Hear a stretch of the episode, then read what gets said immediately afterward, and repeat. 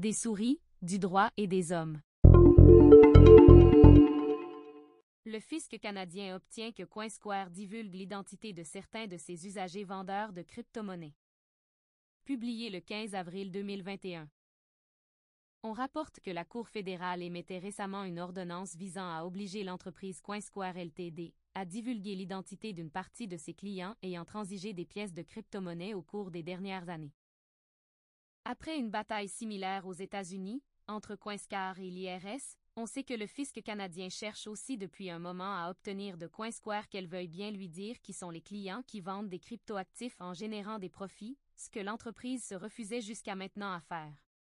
Pour l'Agence du revenu du Canada, ELTARC, la difficulté, voire l'impossibilité, de savoir quel Canadien génère des profits non déclarés, en vendant de la crypto-monnaie, s'avère un problème, puisque susceptible de priver le fisc de certains impôts qui devraient techniquement lui être payés.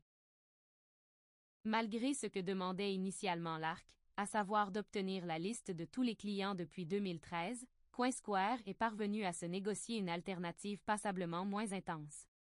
Selon l'ordonnance rendue par la Cour fédérale, l'entreprise peut limiter sa divulgation à une petite partie de ses plus gros clients seulement, ce qui selon CoinScar devrait lui permettre de ne nommer moins 10% de ses clients et de leurs cryptoactifs. L'affaire CoinSquare représente une première tentative de l'ARC de mettre la main sur la liste des usagers de plateformes d'échange de crypto-monnaies.